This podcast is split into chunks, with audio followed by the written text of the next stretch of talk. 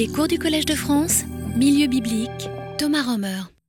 Alors bonjour, nous allons poursuivre euh, notre enquête euh, sur l'origine du euh, Dieu Yahvé. Nous avons vu la semaine dernière la question de la prononciation du tétragramme ou peut-être d'une forme plus brève. Nous avons aussi vu pourquoi le judaïsme à un moment donné a renoncé à la prononciation de ce nom, mais nous n'avons pas encore vu ce que ce nom a signifié. Alors, avant d'entamer cette discussion, euh, il faut peut-être relativiser un peu les choses parce que souvent on a discuté de manière euh, très passionnée sur la signification d'un nom, mais posez-vous la question de combien de noms propres vous savez vraiment la signification. Est-ce que c'est si important si vous appelez quelqu'un de savoir ce que veut dire étymologiquement son nom? Euh, Peut-être il faudra aussi un peu se poser la question par rapport à Yahvé. Est-ce que c'est si important de savoir Ou est-ce que ceux qui ont invoqué ce nom mille ans avant notre ère, est-ce qu'ils savaient exactement ce que ce nom veut signifier? Bah, Nous allons voir un peu les hypothèses qui ont été avancées. Ce qui est clair, c'est que le texte biblique, alors là, il n'y a pas de doute, le texte biblique euh, fait une interprétation à partir de la racine Haya. C'est le texte que nous avons vu la semaine dernière, euh, où Moïse demande le nom à euh, Yahvé et c'est lui répond Ehye Asher. Je suis celui que je suis, ou je serai que, que je serai. Mais la question qu'il faut se poser, est-ce que pour l'auteur de ce texte, il s'agit vraiment de l'explication étymologique du nom ou est-ce que c'est plutôt une sorte de réflexion théologique sur un nom euh, qu'on ne peut pas tout à fait comprendre? Euh, je suis que je suis, ça ne te regarde pas. Néanmoins, beaucoup de spécialistes euh, ont pris la piste d'une racine signifiant quelque chose comme être. Euh, ce qui était très à la mode à un moment, c'est de partir des noms propres amorites qui sont attestés à Marie, vous avez par exemple Yahvi Ilum ou Yahvi Adad, que El ou que Hadad est, soit qu'il se manifeste. Et euh, donc là, évidemment, le verbe être est euh, donc euh, une partie d'un nom théoforme porté par des humains. Néanmoins, Wolfgang von Soden, grand assyriologue, a dit que Yahvé vient en effet de ce Yahvi, il est. Mais il y a l'absence à un nom divin, donc le nom divin, ce sera simplement il est. Et euh, von Soden avait dit, ben voilà, ça montre justement la supériorité euh, spirituelle des anciens Hébreux qui, contrairement aux autres peuples nomades, avaient déjà en effet une conception universelle de leur Dieu. Alors là, je pense, c'est une réflexion peut-être plus théologique euh, que historique, une telle explication, à mon avis, est peu plausible. Maintenant, euh, d'autres ont continué sur la piste de la racine être en y voyant une forme causative, parce que pour ceux qui savent l'hébreu, si vous avez un A sous la préformante, c'est une forme causative, un hifil. Donc, euh, Albright, par exemple, avait dit, en fait, le nom originel de Yahvé, ça aurait été El Yahvé Israël, c'est-à-dire ça aurait été un nom de El. El qui fait vivre, qui appelle à l'existence Israël. Et donc on aurait gardé simplement euh, la forme verbale de nouveau. C'est lui qui fait vivre. De nouveau, ce n'est pas, à mon avis, très plausible, d'autant plus qu'en hébreu, on n'a pas de forme causative de la racine être, ce qui n'a pas empêché son élève Cross euh, d'imaginer quelque chose de comparable avec une autre expression qui est souvent attestée dans la Bible, dont on ne sait pas exactement ce qu'elle veut signifier, il y avait Tsevaot, donc il y avait des armées. Et là, Cross dit, mais en fait, à l'origine, c'est El Yahvé Tsevaot, El qui crée l'armée céleste. De nouveau, c'est assez spéculatif. Les deux, en fait, concordent dans l'idée que Yahvé aurait été, si vous voulez, une sorte de nom donné au dieu El, El, le, dieu, le grand dieu du panthéon cananéen. Ça, c'est une question que nous devons reprendre euh, dans un autre contexte, se basant évidemment sur les récits des patriarches, puisque dans les récits des patriarches, on ne parle pas très souvent de Yahvé, bien sûr on en parle aussi, mais souvent de El, en, pensant que la religion des patriarches reflèterait peut-être un stade antérieur, en fait, avant le yavisme de l'époque de la monarchie. Mais tout cela reste très spéculatif. Également, euh, l'idée d'un néerlandais de mort qui dit en fait euh, Yahvé signifie à l'origine Yahvé El, donc un justif, que El soit présent. À la manière de Jacob, le nom de Jacob, qui à l'origine signifie Jacob El, probablement, quelque chose comme ça, que El euh, protège, que El aide. De nouveau, il y a un problème. De mort dit en fait, c'est d'abord, parce que Jacob, ce n'est pas un nom divin, mais de mort dit en fait, Jacob, bien sûr, ce n'est pas un nom divin, mais c'est un nom d'ancêtre. Et les ancêtres peuvent être divinisés. Ça arrive parfois, c'est vrai. Mais donc, Yahvé il aurait été le nom d'un ancêtre qui ensuite aurait été divinisé. Vous voyez, on est dans la grande spéculation parce que nous ne connaissons pas d'ancêtre qui s'appelle Yahvé El. Tout cela est dans la grande spéculation. Et donc, c'est pour cela d'autres ont choisi d'autres pistes. À partir de la forme brève, Ya. Donc, vous vous souvenez, nous avons vu que dans certains textes bibliques, Hallelujah ou simplement dans d'autres textes poétiques, au lieu d'avoir l'ensemble du tétragramme, on a cette forme brève. Et Mowinckel, euh, exégète scandinave, avait dit que la forme originelle de Yahvé, ça aurait été une sorte d'exclamation cultuelle. Yahuwah, c'est lui, voici c'est lui. Parce que le Huwa, c'est simplement le pronom personnel et on, ce sera exclamé Yahuwah, et puis Yahuwah, ça aurait été ensuite Yahweh. Euh, c'est très joli, mais de nouveau, on n'a pas tellement euh, d'attestation d'un tel développement qui a été repris euh, récemment par un espagnol, López Pego, qui pense aussi que Ya était à l'origine exclamation cultuelle qu'on aura substantivé pour en faire une divinité je pense plutôt dans l'autre sens qu'il y a plutôt une abréviation d'un nom plus long comme nous l'avons vu. Et je vous cite encore une autre tentative du père Cazel, Henri Cazel, que certains connaissent certainement. Lui, il a proposé la signification le mien à partir de l'acadien Yahou, euh, qui, est à moi. Euh, de nouveau, c'est plus théologique que philologique parce que Cazel euh, pense en effet, là, c'est le Dieu personnel, le Dieu qui prend soin de chacun. Et donc, vous voyez que très souvent, en fait, quand on s'interroge sur le nom divin du Dieu d'Israël, on, glisse très, très facilement dans l'homélie ou dans la théologie. On oublie un peu la philologie et l'étymologie. Donc, je pense qu'il faut se méfier un peu de ces tentatives. Et en réaction un peu à cela, nous avons des gens qui disent est-ce qu'il faut toujours partir de cette piste d'une forme verbale? Est-ce qu'il ne faut pas laisser un peu de côté le, verbe être ou euh, les formes brèves et imaginer Yahvé comme un substantif simplement? Alors ça c'est euh, trop père. Vous aurez bien sûr toute la bibliographie à consulter sur euh, le site euh, du collège. La distribution des papiers est apparemment un peu trop compliquée, donc euh, vous, devez vous contenter à consulter donc, le site. Vous avez tous les documents qui vous intéressent. Alors, Tropper, justement, dit que c'est très difficile de voir le nom Yahvé comme dérivant d'une forme verbale.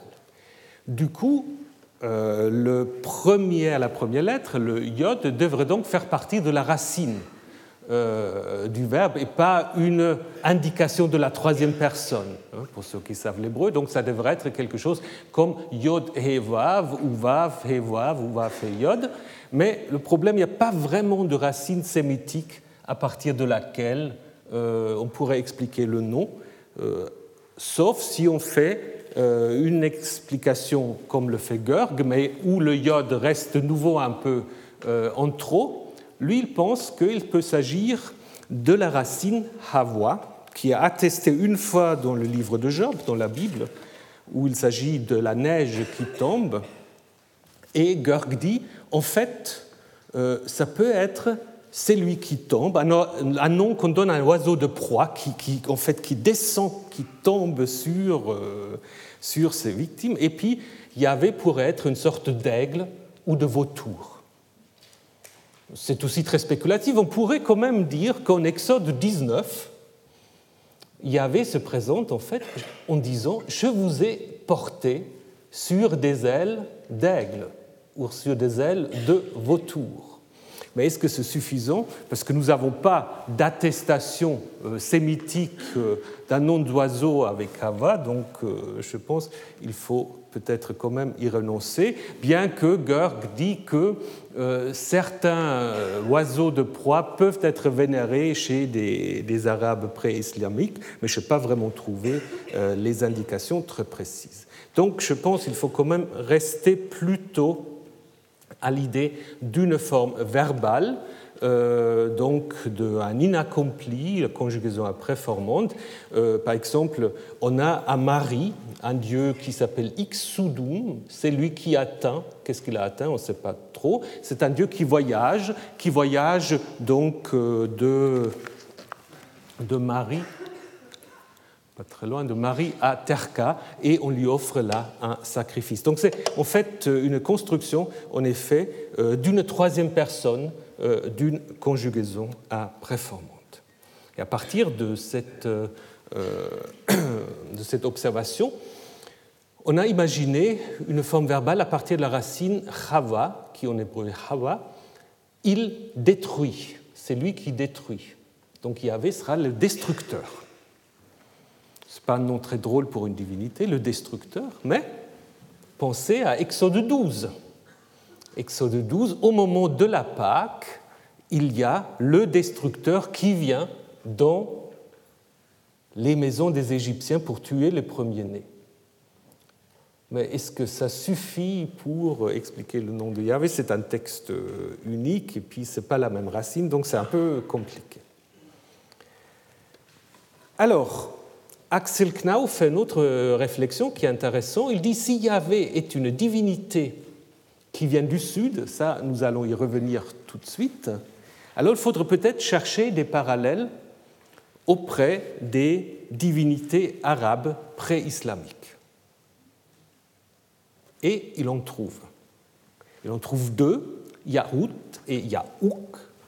C'est des noms qui sont attestés euh, d'ailleurs encore dans le Coran et dans le Kitab al-Asnam, c'est une sorte de compendium euh, des paganismes pré-islamiques du 8e siècle de l'ère chrétienne. Là, on trouve en effet ces deux divinités. Donc, ils sont mentionnés dans, le Coran, où justement, euh, dans la sourate 71, on dit voilà, il ne faut pas donc les chefs de ces dieux disent qu'il ne faut pas les abandonner, mais évidemment il faut les abandonner. Donc on les a encore à cette époque-là. Et si on veut appliquer une construction possible pour Yahvé, bah on a en effet une racine possible. On a une racine possible qui est la racine He, W, He, Wav, Yod. C'est une racine qui est attestée dans les langues sémitiques qui a trois significations. Désirer ou se passionner, tomber, on l'a déjà vu tout à l'heure, ou souffler. Alors, ce qui est intéressant, c'est que dans la Bible, vous avez la première et la deuxième signification vous n'avez pas la troisième. Et pourquoi vous n'avez pas la troisième? Peut-être parce que elle est devenue tabou, parce que c'était la racine avec laquelle était construit le nom de Yahvé et qu'on ne pouvait plus l'utiliser pour d'autres choses. Donc si on suit euh, cette explication, on peut simplement revenir à une hypothèse qui date plus d'un siècle et qui a été donc avancée par Julius Wellhausen, un des très grands noms de, la recherche biblique euh, euh, qu'il faut lire encore aujourd'hui. Et lui, en effet, avait dit Yahvé, c'est celui qui traverse les airs, qui fait venir le vent, qui souffle. Et ça donne en effet une explication tout à fait plausible si Yahvé est un dieu de l'orage, un dieu de type Hadad, un dieu de type Baal. C'est celui qui amène le vent, c'est lui qui fait souffler le vent. Et nous allons voir en effet que euh, c'est une des fonctions primitives du Dieu Yahvé. Donc, cela me semble en effet, pour l'instant, je n'ai pas trouvé la meilleure explication. Donc je n'ai pas de nouveauté à vous proposer, j'ai plutôt un retour, mais peut-être un peu mieux informé, parce que Wellhausen n'avait pas trop fait le rapprochement avec euh, euh, ce qu'avait fait Knauf avec ses, divinités pré-islamiques. Je pense en effet que c'est la solution de Wellhausen qui est la meilleure. Alors évidemment, je ne vous cache pas qu'il y a des problèmes. C'est-à-dire ces noms divins construits avec une conjugaison impréformante euh, sont dans le monde sémitique plutôt rares et s'appliquent plutôt à des dieux mineurs. Euh, les parallèles qu'on a, le Yaout et le Yakou, sont en effet souvent en forme courte, apocopée, pas en forme longue, comme c'est le cas pour Yahvé. Alors ça, c'est en effet des, problèmes qu'on doit, doit, nommer, mais est-ce que ces problèmes sont suffisamment forts pour exclure ce rapprochement? Je ne le pense pas, euh, d'autant plus qu'il n'y a pas d'autres solutions plus plausibles. Il est tout à fait, par contre, possible que, à partir euh, du premier millénaire, euh, cette étymologie n'a plus été comprise et qu'on a donc euh, fait un rapprochement avec la racine haya, être, tel que c'est le cas euh, en Exode 3. Mais, et ça j'aimerais vous le montrer maintenant, euh, la question de l'origine géographique et de la fonction de Yahvé, en fait, donne plutôt du crédit à cette étymologie-là. Donc Yahvé, c'est celui qui souffle, qui amène le vent, qui est le Dieu du vent et de l'orage.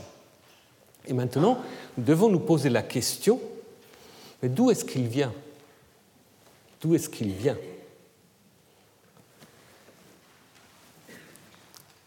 Si vous prenez la Bible de nouveau, c'est assez simple. il y a deux choses. Hein. C'est assez simple. Yahvé habite à bord au Sinaï. C'est là que Moïse arrive quand il se perd en, en s'occupant euh, des brebis de, son beau-père Madianite, il arrive à la montagne de Dieu, à l'Oreb, un autre nom pour le Sinaï. Mais dans un autre texte, Yahvé semble être aussi présent en Égypte, puisque en Exode 6, c'est un texte que nous avons vu euh, la dernière fois, en Exode 6, c'est en Égypte que euh, Dieu se présente à Moïse pour lui annoncer que dorénavant, c'est sous ce nom de Yahvé qu'il faut le vénérer. Ça, c'est euh, donc euh, l'attestation biblique. Il y en a bien sûr d'autres, mais je voudrais juste maintenant vous montrer la grande variété des Yahvé qu'on a trouvé un peu partout dans le Proche-Orient, euh, si on fait abstraction de la Bible. On a trouvé des Yahvé un peu partout. Alors ça commence avec Ebla. Alors vous connaissez peut-être le site Ebla, d'Ebla, donc en Syrie, euh, ville très importante au troisième millénaire jusqu'au deuxième. Euh, les textes qu'on a trouvés en éblaïte, donc une nouvelle langue, euh, suite aux fouilles menées par les Italiens, les archéologues de l'Université de Rome, euh, bah, ces textes concernent plutôt euh, le troisième millénaire, alors que les, constructions et euh, les objets d'art, plutôt le deuxième, peu nous importe pour le moment. seulement dans cette langue héblaïte, dont la compréhension exacte n'est toujours pas assurée jusque dans son dernier détail, bah, on constate que c'est donc une écriture en cunéiforme et donc on ne sait pas toujours très bien comment il faut le lire. Et euh, donc voilà, Ebla, euh, vous voyez, euh, pas trop loin d'Ougarit, dont je vais vous parler dans un moment. un des, savants qui s'est donc occupé du déchiffrement des textes d'Ebla, Pettinato, Giovanni Pettinato, a en effet pensé qu'il aurait trouvé Yahvé à Ebla puisque, selon lui, dans certains noms de personnes, on trouve en terminaison la syllabe Ya. Et ça, vous le trouvez peut-être encore parfois dans des publications. Euh, seulement, c'est faux. Donc là, on peut dire c'est faux. Euh, ça m'a été confirmé aussi par M. Durand, donc vous pouvez aussi le demander. Donc euh, cet idéogramme, il ne faut pas le lire ya, mais il faut le lire li. Alors là, donc du coup, ça change tout. Et d'ailleurs, on ne trouve jamais un dieu ya dans aucune liste de sacrifices. Hein, donc je pense le dossier Ebla, on peut vraiment le fermer une fois pour toutes, au moins qu'on trouve des nouveaux textes. Voilà, alors passons de Ebla, passons de Ebla à Ougarit. Là, c'est déjà un peu plus intéressant. Alors Ougarit, euh, donc euh, évidemment, euh, ville très importante, plutôt deuxième millénaire, jusqu'à sa disparition vers 1200, euh, nous a fourni aussi toutes sortes de tablettes, des découvertes passionnantes qui continuent à être faites. Et là, il y a un texte, pour le moment, un seul texte, donc KTU 114, où ça dépend pour Ougarit, on s'est toujours pas mis d'accord de la manière de citer les textes Ougarit, ce qui facilite pas euh, les choses. Les Français ont leur système, les Allemands ont essayé d'imposer un autre, euh, mais c'est plutôt le KTU, le Keilschriftliche Text aus Ugarit, qui est en train donc euh, de devenir le standard, malheureusement. donc, dans cet poème très fragmentaire, qui semble faire allusion un banquet où il convoque ses fils d'autres dieux, euh, sa femme, on ne sait pas très bien de quoi il s'agit vraiment. Euh, donc voyez l'état fragmentaire de la tablette. On trouve en effet euh, dans la ligne, dans la ligne 14, ici, le nom Chamou de mon fils. Et là, on a Yod et W. Yav. Yo. Et ensuite, quelque chose comme Dieu, il ou Elat comme déesse. Hein. Donc on pourrait traduire, donc c'est un discours de El, euh, le nom de mon fils, c'est Yah ou Yahou. Alors, on aurait là, si on veut faire le rapprochement, une attestation de Yahvé. Si ce Yod W euh, s'applique à Yahvé. C'est une histoire compliquée, mais disons, qu'est-ce qu'il parle en faveur de cela? En faveur de cela parle en fait un texte biblique. Et un texte biblique dans le livre du Deutéronome, où Yahvé semble en effet être compris comme étant un fils de El. Euh, je vous montre ce texte. C'est un texte euh, qu'il faut reconstruire pour arriver à cette euh, compréhension. Le texte actuel, donc édité par le Massorette, ne dit pas ça. Le texte actuel dit Quand le Très-Haut donna aux nations leur patrimoine, il fixa les territoires des peuples suivant le nombre des fils d'Israël. En effet, l'héritage, l'apanage de Yahvé, c'est son peuple, Jacob, la part qui lui revient. Qu'est-ce que ça veut dire? Texte un peu curieux. Pourquoi il fixa euh, les nombres des nations suivant les nombres des fils d'Israël? Qu'est-ce que ça veut dire? Pas très clair. Par contre, si on se base sur un fragment de Qumran, mais aussi sur la traduction faite par, par la Septante, disons par ceux qui ont traduit le Pentateuque en grec, on peut reconstruire un texte assez différent.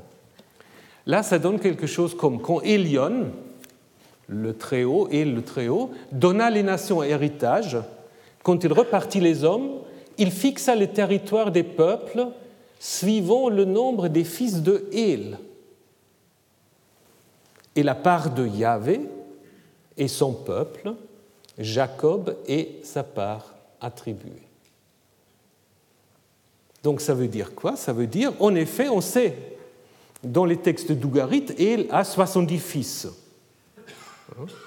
Et l'idée ici, si le texte primitif se tient, ça veut dire lorsque Hél a créé le monde et les peuples qui y habitent, bah, il a donné à chaque peuple, ou à chacun de son fils, il a donné un peuple, il a attribué un peuple. Et à Yahvé, il a donné le peuple d'Israël, ce qui fait tout à fait sens. Alors ce texte va bien avec le texte d'Ougarit. Hein, si Yahvé ou Yahou apparaît là comme nom de Yahvé.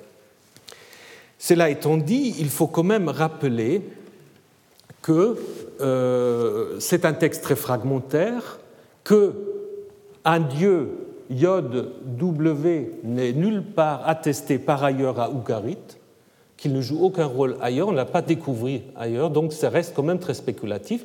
C'est pour cela euh, d'autres, notamment André Kako, euh, qui s'est beaucoup occupé de ce texte, qu'il a édité, qu'il a traduit, a plutôt euh, proposé un rapprochement de ces dieux-là avec un dieu Yehou, qui est mentionné chez Sankhyon non, je vais Sankoniaton, donc, euh, qui a en effet écrit une histoire de la Phénicie, mais qu'on a simplement chez Eusèbe, n'est-ce pas? Et euh, donc, euh, chez Eusèbe, on peut lire que cet historien a composé, entre autres, une histoire des Juifs, et à cet égard, il a reçu, entre autres, des mémoires d'un prêtre, d'un prêtre du dieu Yehou. Alors, est-ce que c'est Yahvé? Mais en fait, comme il est à Beyrouth, à Beyrouth euh, on apprend dans, la même, euh, dans, le même passage de Eusèbe que euh, Beyrouth appartient à Poséidon. Donc Yehou pourrait être une sorte de dieu de la mer à ce moment-là et pas Yahvé. Et alors à ce moment-là, à ce moment-là, on pourrait imaginer que dans le texte ougaritique, le yod vav est simplement ce que suggère euh, Kako une allographie, une autre écriture pour Yamu, parce que Yam, c'est en effet une divinité représentant la mer qui très très fréquemment, en effet, euh, attestée à Ougarit. Et dans la ligne suivante, en effet, dans la ligne 15 euh, de ce texte que je viens vous montrer, dans la ligne 15, tout de suite après, on a en effet Yam. Donc euh, il y a soit peut-être simplement erreur d'écriture ou deux manières ici de se référer à euh, YAM. Donc je pense qu'il faut être très prudent avec le dossier ougaritique. Hein. Bien qu'on a fait pas mal euh, d'histoires avec ça, ce n'est pas totalement exclu, mais comme je vous ai dit, nous n'avons pas d'autres attestations. Et donc du coup, avec des textes fragmentaires, il faut être prudent. Marie, bon, Marie, euh, je pense, on n'a pas besoin d'y revenir puisque je viens vous parler de toutes ces formes verbales, mais qui en fait n'ont pas de lien avec une divinité, avec une divinité Yahoo ou Donc pour le moment, notre enquête est plutôt négative, euh, sauf peut-être avec une petite hésitation pour Ougarit. Alors qu'est-ce qu'il nous manque? Bah, il nous manque l'Égypte, il nous manque aussi la Bible. Alors, l'Égypte. Euh, L'Égypte est très intéressant à plusieurs égards. Alors, euh, tout récemment a été publié un papyrus du XIIIe siècle qui, en fait, comporte un nom propre avec l'élément Ya. Un nom propre qu'on pourrait translittérer. Donc l'éditeur Schneider pense qu'il s'agit en effet là d'un nom cananéen translittéré en égyptien et qu'on pourrait en effet euh, reconstitué euh, en, hébreu, si vous voulez, Adoni Roé Ya. Monseigneur est le berger de Ya. Alors, si euh, on peut faire un rapprochement avec Yahvé, ce que suggère l'éditeur, il y a un problème qu'on aurait là un théonyme à trois éléments ce qui n'est pas très, euh, fréquent. Hein. Monseigneur et le berger de Ya, euh. Et d'ailleurs, comment un seigneur peut être le berger d'un autre dieu? Donc c'est un peu euh, compliqué tout ça. possibilité, alors, c'est de comprendre Ya dans ce texte comme un toponyme ou comme le nom d'une tribu donc un, nom euh, géographique ou un nom collectif. Et cela, en fait, cela permet de faire un lien avec les fameux chassous de Yahvé. C'est les chassous, bah, vous, les connaissez, c'est des groupes nomades, donc ce n'est pas un nom d'un groupe précis, ce n'est pas un nom ethnique, hein, c'est un nom euh, plus sociologique. Euh, la racine probablement veut dire traverser, euh, errer, aller, et donc qu'on a utilisé pour construire le nom donc, des groupes euh, qui justement se caractérisent par le fait qu'ils ne sont pas stables, qu'ils bougent donc pour des nomades.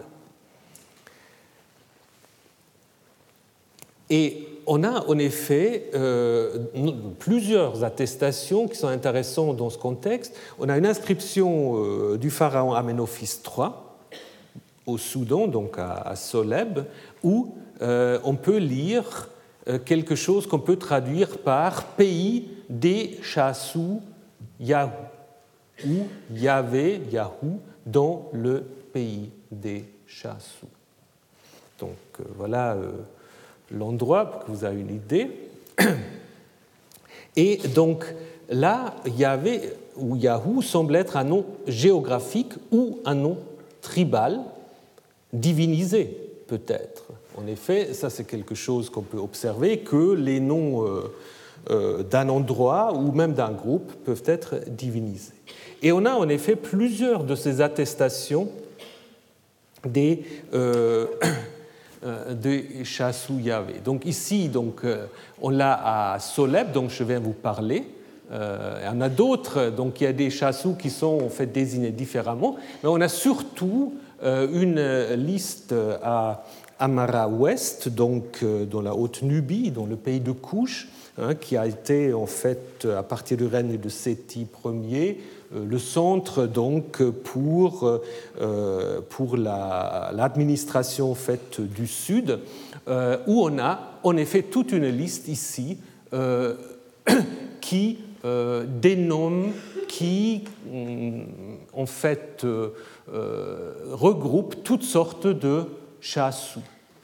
Ça commence avec euh, les le pays de Chassour de Séhir.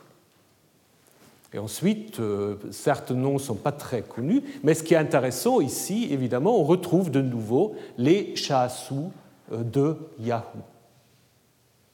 Et on peut imaginer que euh, Séhir est une sorte de titre pour l'ensemble de cette liste qui suit. Alors, qu'est-ce que nous savons de ces chassous. Donc, euh, selon cette liste, bah, on sait déjà ils sont dans le sud. On reviendra sur la question où exactement cela se passe euh, dans un petit instant. Mais qu'est-ce qu'on peut dire autre sur ces fameux chassous Alors, nous avons quelques inscriptions, quelques papyries euh, qui, en fait, les mentionnent dans différentes circonstances. Donc, dans le papyrus Anastasie 6, on va en effet donc ici les chassous d'Édom. D'ailleurs, c'est la première attestation de Édom en dehors de la, de la Bible, dont on dit en fait que on les a laissés passer suite à une autorisation donnée par le pharaon Merneptah. Donc nous avons fini de laisser les chassous d'Édom passer la forteresse de Merneptah qui se trouve à Sukkot et ainsi de suite. Donc là, on voit en effet que euh, ces chassous euh, dont il est question ici, ils ne sont pas en Égypte, ils viennent de Édom et ils essaient d'entrer dans le pays d'Égypte. Et ici, pour toutes sortes de raisons, on les laisse entrer. Un autre papyrus, un peu plus tard, donc de l'époque de Ramsès IV, mais euh, où en fait on raconte les exploits de Ramsès III, là la relation est différente. Là en fait, euh, Ramsès III se vante d'avoir détruit, détruit Seir euh, parmi les tribus de Chassou et pillé leurs tentes avec leurs gens, leurs biens et leurs troupeaux sans nombre. Ils ont été faits prisonniers et ont été déportés comme butin, tribu d'Égypte. Donc là, on va deux choses. On va évidemment que la relation ici euh, n'est pas pacifique, euh, mais on va aussi qu'ils sont apparemment assez riches. Hein, parce que leurs biens, leurs troupeaux sont nombre. Donc ce pas des petits nomades pauvres qui, en fait, doivent quémander euh, un accès aux richesses d'Égypte. Donc là, on les présente plutôt comme des gens puissants et comme des gens économiquement euh, aisés. Et cela va s'expliquer. On a dans un temple d'Amon à Karnak euh, une représentation des campagnes euh, palestiniennes euh, du pharaon Séti Ier, donc du XIIIe siècle, qui en fait se bat contre toutes sortes de peuples. Et vous avez ici, ici vous avez les chassous. Les chassous qu'on reconnaît parce qu'ils ont toujours le torse nu, les cheveux souvent tenus avec une sorte de bande, et souvent un bouc euh, donc barbu. Euh, si vous voulez un détail, euh, voilà. Voilà un chassou. Donc, ce combat contre les chassous montre leur importance. Donc, ce n'est pas un petit groupe négligeable, au contraire, ils ont apparemment lié puisque ça se passe euh, dans les régions, ils sont apparemment liés au commerce de cuivre. Au commerce de cuivre euh, qui euh, se passe dans la vallée de Timna, à 30 km à peu près au nord-ouest du golfe d'Aqaba d'Elat, où en effet on a trouvé donc des vestiges d'une exploitation minière donc des, tunnels, des galeries euh, dont on a apparemment euh, aux alentours du XIVe jusqu'au XIIe siècle euh, extrait de cuivre, la fabriqué, la traité, et apparemment ça s'est fait donc en collaboration entre les Chassous et les Égyptiens. Donc c'est là le point de contact euh, donc, si vous voulez, notre vision. Donc, euh, ces chassous étaient apparemment euh, impliqués dans l'exploitation minière du cuivre dans la région de l'Araba, dans les siècles qui signifient le passage de l'âge de bronze vers l'âge de fer. Et là, c'est quand même tout à fait intéressant, puisque vous avez là un groupe nomade dans le sud, ou des groupes nomades, plutôt des groupes nomades, dont un a peut-être eu une divinité tutélaire de nom de Yahoo. Après, la question, c'est euh, comment euh, cela, ce, petit groupe a fait passer cette divinité pour que ça devienne Yahvé, Dieu d'Israël. Ça, on verra un peu plus tard. mais pour le moment, que dit la Bible par rapport à cette localisation de Yahvé, Yahou, dans le sud? Ben, Il y a quatre textes qui sont d'une très grande importance. Malheureusement, ces quatre textes, dont la traduction n'est pas toujours très simple, mais je vais vous les présenter d'abord. Le premier nous vient euh, de la fin du Deutéronome. Donc tout à l'heure, nous avons vu Deutéronome 32, là nous avons Deutéronome 33, avant-dernier chapitre euh, du Pentateuque, où Moïse, avant de bénir les douze tribus, euh, avant de mourir, prononce une sorte de psaume, dont on ne sait pas si c'est un psaume ancien, un psaume récent, datation très compliquée, où il dit en fait, Yahvé est venu du Sinaï. Pour eux, donc pour eux, c'est probablement les tribus qui vont être mentionnées dans la suite. Pour eux, il a brillé, il a resplendi de Séhir. Alors souvenez-vous, on a vu les chassous de Séhir tout à l'heure aussi. Il a resplendi depuis le mont de Paran. Il est arrivé à Meribat de Kadesh, alors là, c'est très compliqué, je, vous passe les détails. Le texte massorétique ne fait pas de sens. Le texte massorétique dit quelque chose comme il est venu dans des saints myriades ou dans des myriades de saints. Je ne sais pas très bien ce que ça veut dire, mais euh, déjà la Septante euh, a compris ce que les massorètes ont vocalisé comme Kodesh plutôt comme se référant à Kadesh, ce qui est probablement juste. Donc il faut plutôt corriger en euh, Meriba Kadesh, parce que Meriba Kadesh, bah, c'est un nom bien attesté, euh, nous en reparlerons, et euh, qui, en effet, n'est pas trop éloigné du contexte géographique. Donc, le texte masorétique, à la fin, est tout à fait obscur. il dit quelque chose comme De sa droite sort un feu, un feu de loi avec un nom d'implant perse, date, euh, pour euh, désigner la loi. Ça pourrait être une sorte de retravail des massorettes. Donc il faut probablement traduire quelque chose comme de son midi vers les pentes, donc là où est justement le passage des montagnes vers euh, la plaine pour eux.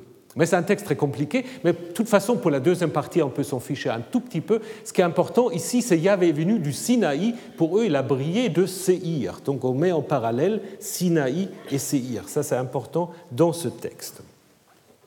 Deuxième texte, euh, donc, c'est Juge 5.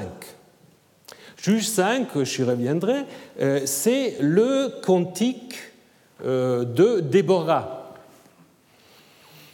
on, va voir ça dans un petit moment, euh, où elle chante, entre autres, Yahvé, quand tu sortis de Seir, quand tu t'avanças depuis le pays d'Édom, la terre trembla, le ciel ruissela, les nuages ruisselèrent d'eau. Les montagnes s'enfuirent devant Yahvé, et après vient quelque chose de très curieux, Zé donc littéralement ce Sinaï. Il faut voir comment, il faut comprendre ça. Ce qu'on veut identifier ici Yahvé au Sinaï. Devant Yahvé, le Dieu d'Israël. Donc je pense qu'il faut bien lire les montagnes s'enfuir et pas être secoué comme ça présuppose, c'est présupposé par la Septante, mais ça ne change pas beaucoup de sens. Donc il y a une sorte d'arrivée de, Yahvé euh, de Séhir depuis le pays d'Édom et l'ensemble en fait de la nature est en ébullition. Les, montagnes s'enfuient ou tremblent, les nuages donnent de l'eau, et donc euh, pour en effet accompagner cette arrivée de Yahvé. Troisième texte, le psaume 68.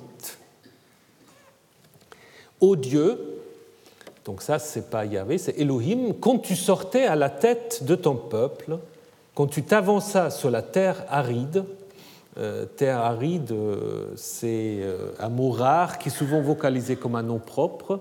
bon, on y reviendra. la terre trembla, vit le ciel ruissela devant Dieu.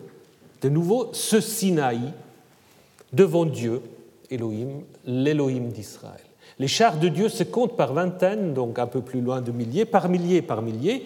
Le Seigneur, mais pas Yahvé, mais Adonai, et parmi eux, Sinaï, tout seul, Sinaï, est dans le sanctuaire.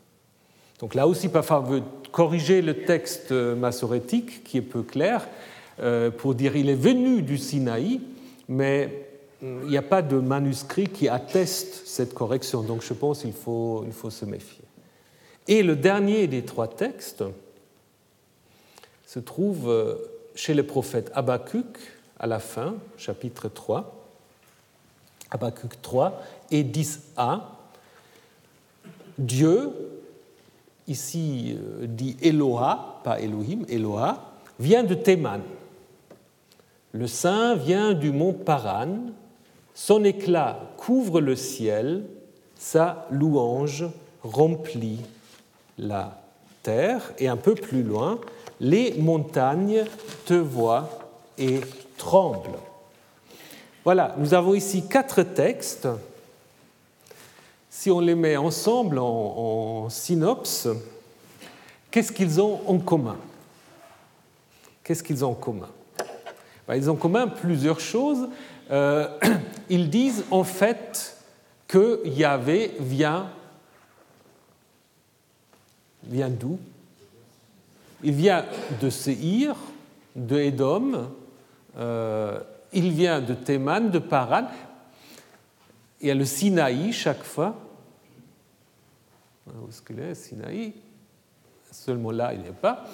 Et il y a, quoi encore Il y a sorte de manifestation de la nature, tremblement de terre, des montagnes qui s'enfuient, les yeux les cieux qui ruissellent.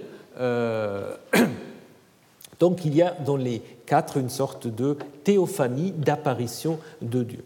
Ce qu'on peut encore dire, euh, autre chose, c'est que les quatre textes sont tous dans, non pas dans des narrations, hein, c'est chaque fois des contextes poétiques. On n'a pas une narration, hein, c'est chaque fois des psaumes, des poèmes. Euh, en Juge 5, c'est le cantique de Déborah sur lequel euh, je vais encore dire quelques mots. Euh, Deutéronome, je vous ai dit, c'est un psaume qui encadre les bénédictions de Moïse.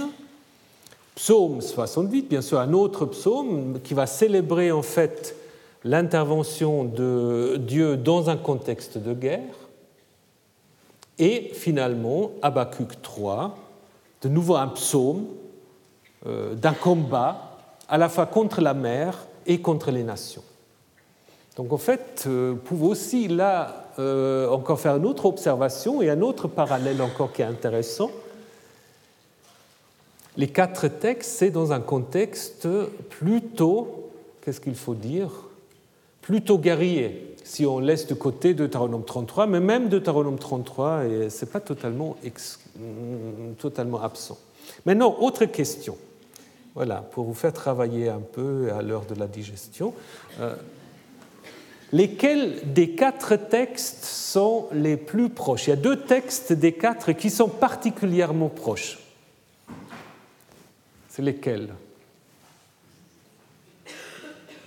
Qui a une idée? Juge, voilà, Juge 5 et le psaume 68. Ces deux textes-là sont très très proches. Hein? Je vous ai mis l'hébreu aussi. Ils ont vraiment des expressions en commun, littéralement même. Donc, quand tu sortis, quand tu t'avanças, euh, la terre trembla, le ciel ruissela, ce Sinaï est le Dieu d'Israël. Il y a une grande différence aux deux différences, si vous voulez. Mais une première, je ne sais pas si vous pouvez l'observer, quelle est la grande différence entre le texte de Juge et euh, Deutéronome, euh, pardon, euh, euh, Psaume, bien sûr, Juge 5 et Psaume 68. Oui, alors ça, on va y revenir, très bien. Et il y a autre chose par rapport au nom divin. Là, il y a Yahvé en juge 5 et en psaume 68, il y a Elohim. Il y a Elohim. Mais ça, ça s'explique facilement, puisque les psaumes 42 à 83, en fait, font partie de ce qu'on appelle le psautier élohiste. C'est-à-dire, dans cette collection-là, c'est apparemment une collection indépendante à l'origine, on a remplacé, pas toujours, parce que si vous allez un peu plus loin dans le psaume 68, le tétragramme va apparaître, mais on a apparemment, ça on peut très bien le voir parce qu'il y a des psaumes parallèles qui sont attestés par ailleurs, on a remplacé à beaucoup d'endroits le tétragramme par Elohim. Pourquoi? Ah, Il y a toutes sortes de spéculations qu'on peut faire, par souci peut-être d'universalisme, par souci peut-être déjà d'éviter la prononciation de Yahvé, ça c'est possible, avant que les massorettes soient intervenus, ça c'est possible. C'est une collection qui a été euh, donc euh, faite par les Azaphites, donc un groupe de Lévites, qui apparemment s'est aussi intéressé au chiffre 42.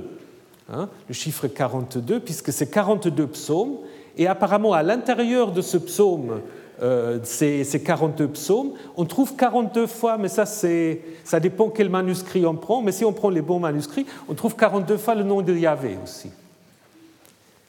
Et 42, c'est aussi un chiffre qu'on trouve euh, notamment euh, dans des textes mésopotamiens, comme chiffre de césure. Quand vous avez des longs hymnes, il y a des, des césures après la ligne 42. Il y a aussi une collection disons, une sorte de catalogue où euh, on regroupe les titres de 42 autres hymnes. Dans le livre de mort, 42 apparaît aussi, mais plutôt comme chiffre euh, négatif, 42 péchés euh, dont il faut jamais, qu'il faut jamais avoir commis. Dans la Bible, 42 est un chiffre de malheur. Élisée va tuer 42 gamins qui se sont moqués de sa, ben, du fait qu'il avait peu de cheveux. Puis euh, dans l'Apocalypse 42 est aussi un chiffre négatif. Mais là, apparemment, euh, ça devient. Bon, il y a peut-être des spéculations autour du chiffre 42. Ce n'est pas vraiment notre sujet. Mais donc, ça explique pourquoi, en fait, au lieu de Yahvé, vous avez Elohim. Et donc, si vous restituez à la place de Elohim Yahvé dans ce psaume, ben, il est encore plus proche euh, du psaume 68. Donc euh, on a vu, Yahvé sort, on s'adresse d'abord à Yahvé à la deuxième personne pour euh, l'invoquer, ensuite on parle de lui à la troisième. on a vu le bouleversement du ciel et de la terre, cette apposition Zé Zinaï, qu'on n'a pas encore tout à fait résolue, et finalement la différence, ce qu'on avait déjà évoqué. On juge 5 on décrit une sortie de Yahvé depuis Seir, alors que euh, dans le psaume 68, il est question de la terre aride, euh, avec ce mot euh, donc très rare. Alors comment expliquer? Ah oui, donc on pourra encore se poser la question, s'il s'agit là d'une allusion au séjour des Hébreux dans le désert, comme on dit parfois, quand tu arrivais dans les terres arides, mais pourquoi a-t-on choisi ce nom peu commun? On aura plutôt euh, attendu qu'on utilise euh, mitbar, donc euh, je pense que ce n'est pas une bonne solution. C'est probablement plutôt cette opposition aridité et fertilité qui, d'ailleurs, comme nous allons voir, va jouer un rôle important. Alors comment peut-on expliquer ces parallèles? On pourrait dire que les deux textes dépendent d'une source commune, Hein, d'un petit poème qu'on a repris dans les deux cas, ou on pourra aussi dire que le psaume 68 dépend de Juge 5, ou Juge 5 dépend de 68, parce qu'il y a quelques parallèles entre les deux de manière plus générale. Dans le psaume plus loin, il y a cette question resterez-vous couché euh, au bivouac, euh, ce qui peut rappeler pourquoi es-tu resté parmi les bagages euh, dans le psaume. Il y a aussi l'armée céleste dans le psaume 68 et les combats des étoiles, mais finalement ces parallèles sont assez limités. Donc on pourrait en effet imaginer que cet hymne théophanique a été un petit texte indépendant inséré dans les deux poèmes, ce qui n'est pas exclu. Là, maintenant, nous devons le regarder très brièvement euh, par rapport au cantique de Déborah, parce que ce cantique de Déborah, euh, c'est souvent réputé être le texte le plus ancien de toute la Bible vous avez, euh, si vous avez suivi euh, le cours sur Abraham, vous avez vu qu'aujourd'hui, on n'a plus trop envie de dater les textes bibliques des époques euh, très anciens. Alors souvent, le cantique de Déborah résiste un peu à cela, donc beaucoup de gens pensent en effet qu'on aurait avec le cantique de Déborah le texte le plus ancien de la Bible. Donc ça, vous pouvez le lire chez vous à la maison. Euh, c'est un texte intéressant, compliqué, j'y reviendrai. Mais on a évidemment aussi des gens qui disent c'est le texte le plus récent de la Bible. Alors là, vous avez toute la panoplie. des gens qui disent époque hellénistique, voire époque romaine. Euh, bon voilà, donc là on est vraiment euh, dans des, opposés euh, qui couvrent plus qu'un millénaire au niveau de la datation. Pourquoi c'est si compliqué? Parce que c'est un texte hébreu totalement atypique. Si vous voulez le traduire, il y a des thèses et des thèses et des thèses et des thèses euh, pour traduire simplement ce texte, qui est très compliqué, donc je ne vais pas vous affliger ça, parce que c'est vraiment très très complexe. C'est un hébreu inhabituel. Alors soit c'est un hébreu très archaïque, ou c'est un hébreu archaïsant, un hébreu cryptique. On s'est amusé, si c'est un texte très récent, on s'est amusé à, former des choses euh, ou déformer des choses. Euh, très difficile. C'est très difficile. Euh, au niveau du phénomène, ce qu'on peut observer, juge 5 euh, et la reprise poétique, au moins dans l'arrangement maintenant, la reprise poétique d'une narration qui précède, hein, d'un texte, un récit qui raconte euh, comment Déborah, avec Barak, a vaincu le roi cananéen Sisra et son armée. Et ensuite, euh, il y a une reprise poétique. Évidemment, on peut dire au début, c'est le poème qui a donné lieu ensuite au récit. Mais vous avez un phénomène tout à fait pareil entre Exode 14, où il y a une narration de la traversée euh, de la mer avec euh, justement l'engloutissement du pharaon et de son armée, alors qu'en Exode 15, vous avez un poème où on chante Yahvé qui a jeté dans la mer le pharaon et de son armée. Donc, même, euh, même phénomène. Évidemment, le débat, c'est toujours de savoir lequel euh, précède. Est-ce que c'est le poème qui a donné lieu à la narration, ce qui est tout à fait possible, ou est-ce que c'est la narration qui ensuite a inspiré un poète qui a mis tout cela en vers? Voilà, question. Euh, je ne sais pas si je peux vous apporter une réponse définitive, mais on va, on va essayer quand même de dire quelques mots euh, avant euh, la fin. Peut-être justement pour ceux qui pensent que c'est un récit très très récent, on a Garbini qui dit en fait c'est un récit purement construction mythique se basant sur la mythologie grecque. Alors lui, il dit Déborah, ça c'est vrai, euh, Déborah, c'est l'abeille. Et Mélissa, euh, en grec. Yaël, Yaël, c'est la chèvre.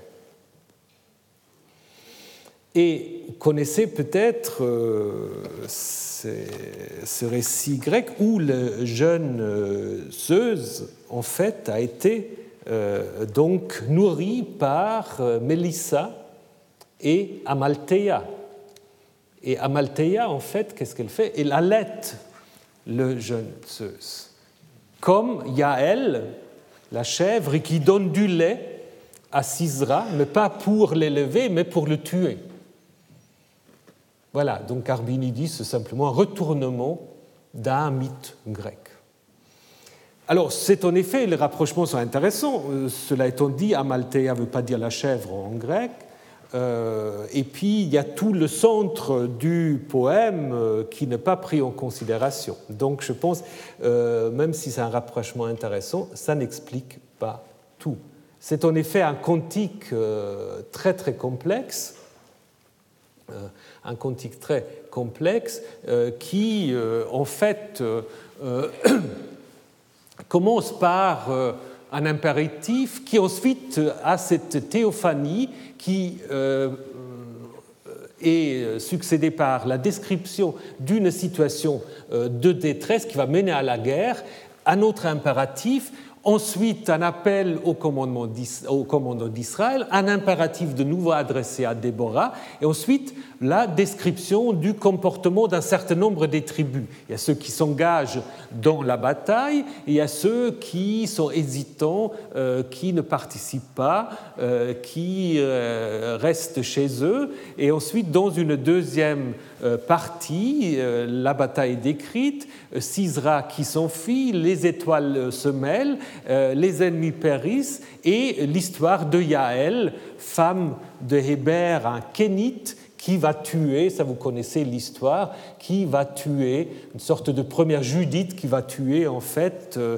Sisra qui se réfugie chez elle et qui ne va pas hésiter de... Euh, euh, en prétextant de lui donner du lait, le tuer. Et ça se termine avec l'inquiétude de la mère de Sisera qui est à la fenêtre et qui attend le retour de son fils qui ne revient pas un texte voilà, très très long, c'est pas sûr que euh, c'est un texte qui a été écrit d'une seule trait. Hein, parce qu'il y a des choses très, euh, très différentes. Euh, voyez aussi que Saboulon est mentionné ici et de nouveau au 18. C'est le seul qui est mentionné deux fois. Donc on pourra se dire que là, en fait, le texte premier est peut-être passé directement là. Que tout ce qui est dedans a été ajouté parce qu'on trouve des parallèles avec ça dans la Genèse au chapitre 49 où on, donne des, des, caractéristiques de certaines tribus, c'est probablement repris de là. Donc en fait, euh, la solution, ce n'est pas de dire que euh, le texte est soit très ancien ou soit très récent, c'est un texte qui euh, s'est mis, euh, en fait, qui s'est construit durant des siècles, qui s'est construit durant des siècles avec des éléments différents. Euh, donc, je vous ai dit, il y a plusieurs étapes et on pourrait reconstruire peut-être, comme le fait Pfeiffer et d'autres, un premier récit autour justement de la bataille au verset 12, ensuite avec justement Saboulon et euh, Nephtali, et finalement la fin de la bataille avec, oui ou non, euh, l'intervention de, euh, de Yael. À ce moment-là, on pourrait en effet dire que nous avons peut-être un premier récit qui vient de l'époque, pas tellement des juges, mais au début de la monarchie. On a ce thème de la femme, de la femme à la fenêtre, c'est un thème iconographique qu'on connaît bien chez les Assyriens, souvent une déesse ou une reine euh, qui se penche de la fenêtre et qui regarde ce qui est justement derrière. Euh, donc on pourrait imaginer que c'est un texte qui a été euh, composé à partir des fragments plus anciens. Et un des fragments plus anciens, ça pourrait être justement ce petit hymne théophanique où Yahvé vient de Seir. Et nous allons voir la semaine prochaine, qu'est-ce que ça signifie? Est-ce que ça signifie que le Sinaï se trouve à Édom? Ou est-ce que ça signifie que, que Yahvé est un dieu édomite? Peut-être que oui. Nous allons le voir la semaine prochaine et ensuite nous devons nous poser une autre question, à savoir comment ce Yahvé, Dieu localisé quelque part à Édom peut-être? Comment ce Yahvé est-il arrivé auprès des Hébreux? Là, la Bible parle des Madianites.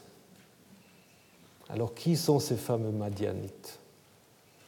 Peut-être c'est eux qui ont apporté Yahvé aux Hébreux. Ça, nous allons le faire dans la suite. Donc d'abord, nous allons en effet terminer notre enquête sur la localisation de Yahvé, aussi sur ses caractéristiques, pour ensuite poser la question ensuite, euh, comment ce Yahvé a-t-il fait la connaissance des Hébreux ou comment les Hébreux ont-ils fait la connaissance de ce Yahvé Voilà, tout cela la semaine prochaine.